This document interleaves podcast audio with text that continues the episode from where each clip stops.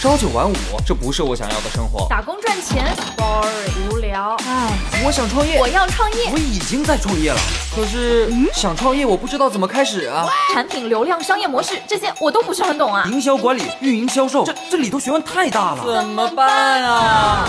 想创业不懂项目挑选，想经商不知商业技巧。乐客独角兽创业导师崔磊，商业小纸条苏南为您一一解答，一一解答。欢迎进入今天的创业找崔磊。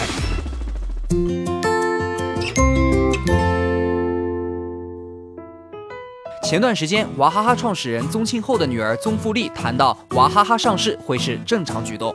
那娃哈哈究竟是靠什么成功的？它又存在哪些问题？中国家族式企业又有哪些传承问题呢？有请崔磊，有请崔磊。娃哈哈由宗庆后在一九八七年创办，到现在已经超过三十年了。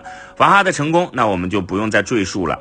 那它娃哈哈成功背后的原因是哪些呢？我在这里重点讲一下啊。娃哈哈最大的优势，渠道优势，可以说你在全国任何偏远的地方都能买到娃哈哈的饮料。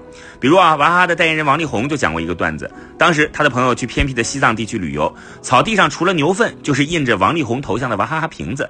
朋友还专门惊讶地告诉他：“哎，力宏，原来你在大陆这么有名啊！啊，你看。”这个事情一方面说明去西藏旅游的很多驴友随手乱扔垃圾啊，环保意识太差；另一方面也侧面说明了娃哈哈渠道的强大，哪怕是西藏高原，娃哈哈也能买得到。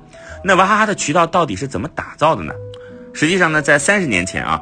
中国整个快消品行业的游戏规则都是什么呢？先发货后收款，这会带来什么问题呢？就是经销商会占用上游厂商的资金，所以啊，很多厂商在现金流困难的时候，甚至都没有钱去开机生产，更别提去拿钱砸广告做营销了。一九九四年，宗庆后就改变了这套游戏规则，具体怎么做的呢？宗庆后用利益来捆绑经销商，制定出严格的价格体系，让经销商、批发商和销售终端门店都能在各自规定的价差范围内赚到属于自己的利润。但条件是什么呢？就是经销商拿货必须给娃哈哈提前打款。每年年底，娃哈哈的一级经销商都要提前缴纳第二年预测销售额百分之十来作为保证金，一次性打到娃哈哈的账户上。所有经销商都捆绑销售指标，完成指标的娃哈哈年终会偿还保障金，并且呢支付高于银行存款利率的利息。完不成的呢就要扣除这百分之十的保证金来支付违约损失，还会进行动态淘汰。这就是娃哈哈打造的联销体。娃哈哈呢，就是凭借产品销路旺盛，人家一级经销商有钱赚，自然就只能逐渐接受这套体系了。有了充足的现金流以后呢，娃哈哈就有了底气和资金去请明星代言，去各大电视台打广告，这让娃哈哈的产品家喻户晓，这又会带来营收和利润的增长，所以会有越来越多的二级、三级的经销商选择加入到娃哈哈打造的联销体当中。在这种模式下，娃哈哈在全国深耕了近一万家的经销商，几十万家批发商，三百多万个零售终端门店，可以在三天之内把新品铺到全国偏远农村的每一个小卖部。正是凭借强大的渠道优势，所以娃哈哈在饮料行业的打法非常简单粗暴，就是采取跟随战略，先通过模仿其他公司成功的产品，快速推出类似的产品，然后花大价钱在各大电视台砸广告，同时呢，通过渠道优势迅速在全国铺货。从产品宣传到分销，娃哈哈的一整套体系在早期的竞争当中无往不利，所以很多人都说啊，娃哈哈就是中国的渠道之王。但是呢，看似庞大稳固的饮料帝国会存在哪些问题呢？我们可以听商业小纸条来谈谈看。嗨，大家好，我是崔磊。下拉手机屏幕，在节目简介里有我的个人微信号。朋友圈我会分享创业思考、商业观察，以及和支付宝、抖音等巨头合作的创业好项目，欢迎您来交流。我们的创业平台乐客独角兽已经汇聚了三万多名各行各业的创业者，欢迎您来寻找资源。有请商业小纸条，请商业小纸条。崔磊谈到了娃哈哈是怎么打造渠道的这一块，确实是娃哈哈成功的最关键因素啊！注意这个“最”字。但到了现在这个时代，娃哈哈的渠道优势和靠电视台打广告的这种呃品牌宣传的方式已经开始出现问题了啊！现在的销售渠道已经不只是传统的经销商模式，像电商渠道啊、社交渠道啊等等线上的渠道正在发挥越来越重要的作用，而且营销模式也在发生变化呀。你说现在还有多少人去看电视广告呢？年轻人的注意力在在哪儿呢？哎，无非就是跑到互联网这些手机端上去了嘛，对不对？所以娃哈哈的渠道和营销优势正在被这种变化瓦解。简单的来说，就是娃哈哈靠爆款单品打天下，靠传统渠道来去占领消费者的这个视线。这套传统的打法现在越来越不管用了。比如，二零零四年上市的营养快线，二零一六年的这个收入从二零一三年的两百亿下滑到不到一百亿啊，腰斩啊！同样，娃哈哈鼎盛时候是二零一三年，收入达到七百八十三亿，宗庆后当时也成了那一年的中国首富。但是后面几年，娃哈哈收入是连续下跌，二零一七年下跌到了四百五十六亿，和巅峰时期相比啊，足足是跌掉了三百亿。二零一八年十二月底，娃哈哈一口气对外发布了十多款的饮料。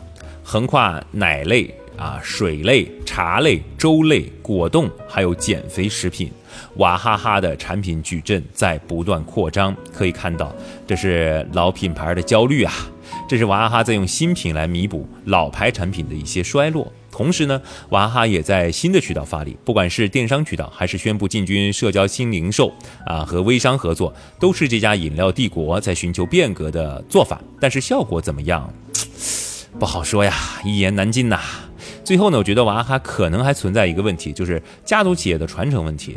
宗庆后啊，已经是七十多岁了，现在依然在一线奋斗，可以说娃哈哈就是老爷子的一切吧。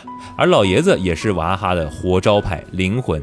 所以前段时间宗庆后的女儿宗馥莉谈到娃哈哈上市会很正常，我觉得这背后也是考虑希望借助上市来把娃哈哈转变成为现代企业的一个管理的方式。娃哈哈遭遇滑铁卢，这背后不仅存在时代的原因，当然也离不开家族企业的传承问题。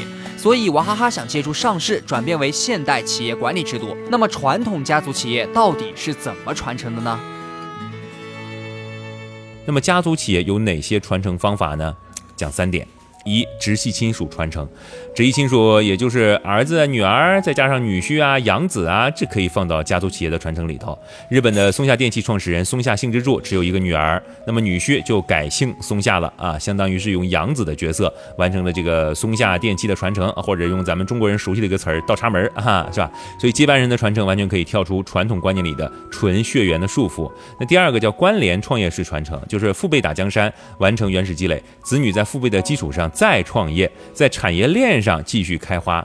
方太电器一开始就是父辈啊创业完成原始积累的，而现在的方太电器呢，是这个创始人和他的这个儿子啊二次创业的成果，这就容易完成一些代际传承。第三个叫监督把控式传承，美的集团的创始人啊，他儿子是做投资的，他就把企业的经营权交给了职业经理人来打理。他自己作为董事，只在大的方向上给出一些指导。其实现在不少的二代们都喜欢做投资啊，比如我们熟悉的王思聪就是典型的一个代表啊。实际上，投资对于行业的兼容性比较强，通过投资可以兼顾到家族企业完成传承，也是方式之一吧。总之，创业不易，守业更难。我们很好奇娃哈哈会用哪一种方式来完成他的传承？有很多人认为会是第一种直系亲属传承，我觉得第二种、第三种。可能概率会更大一些，拭目以待吧。我哈哈他确实是童年童年一大回忆，成功来自于他的产品以及连小 T。如果还想了解更多，了解更多，快加微信，快快快添加微信。成功需要适应时代，思路更清晰。加速企业的秘密，改变制度的意义，更多的商业机会就在创业找崔磊。我曾经呢跟很多创业者沟通过，发现创业者最大的痛点就是缺少资源、缺少链接。于是呢，我们创立了创业者社群“乐客独角兽”，现在啊已经有三万多人了。有人在这找到了创业机会，找到了客户、渠道商、投资人。下拉手机屏幕，在节目简介里边有我的个人微信号，我在社群等你。